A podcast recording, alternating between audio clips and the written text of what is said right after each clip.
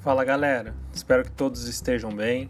Meu nome é Najib Tarra e nesse podcast vamos falar um pouco sobre problemas transversais, ou seja, falar de um tema que tem uma prevalência relativamente frequente nos consultórios, que é a mordida cruzada posterior, que consiste numa alteração de desenvolvimento da maxila, ou seja, né, um, um problema na arcada superior.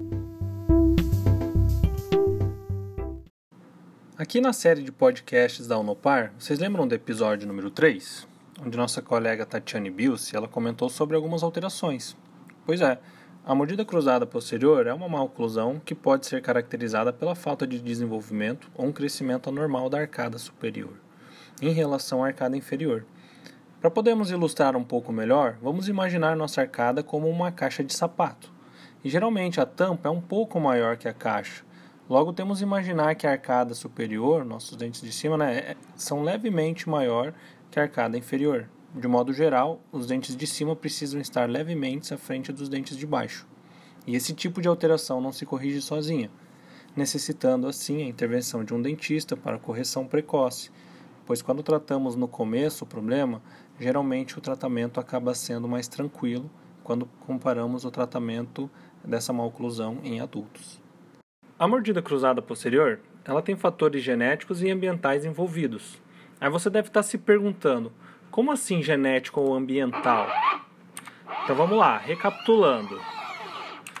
É, dentre várias causas que podem estar relacionadas, podendo ser defeitos de fábrica, sim, pode ser uma característica da família, então é um defeito de fábrica.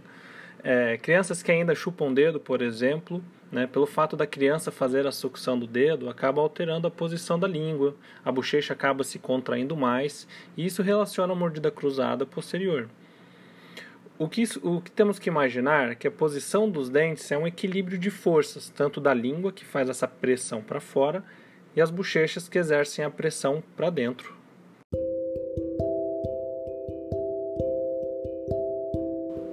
Então, para finalizar esse podcast, pessoal, caso você consiga observar esse tipo de alteração no seu filho, sua filha ou algum parente conhecido, né? lembrando que essa alteração pode ser encontrada em adultos também, tendo em vista que ela não se corrige sozinho. Procure seu dentista de confiança para poder verificar qual a melhor forma de tratamento, caso você consiga identificar esse tipo de problema. E obrigado a todos e fiquem bem. Tchau, tchau.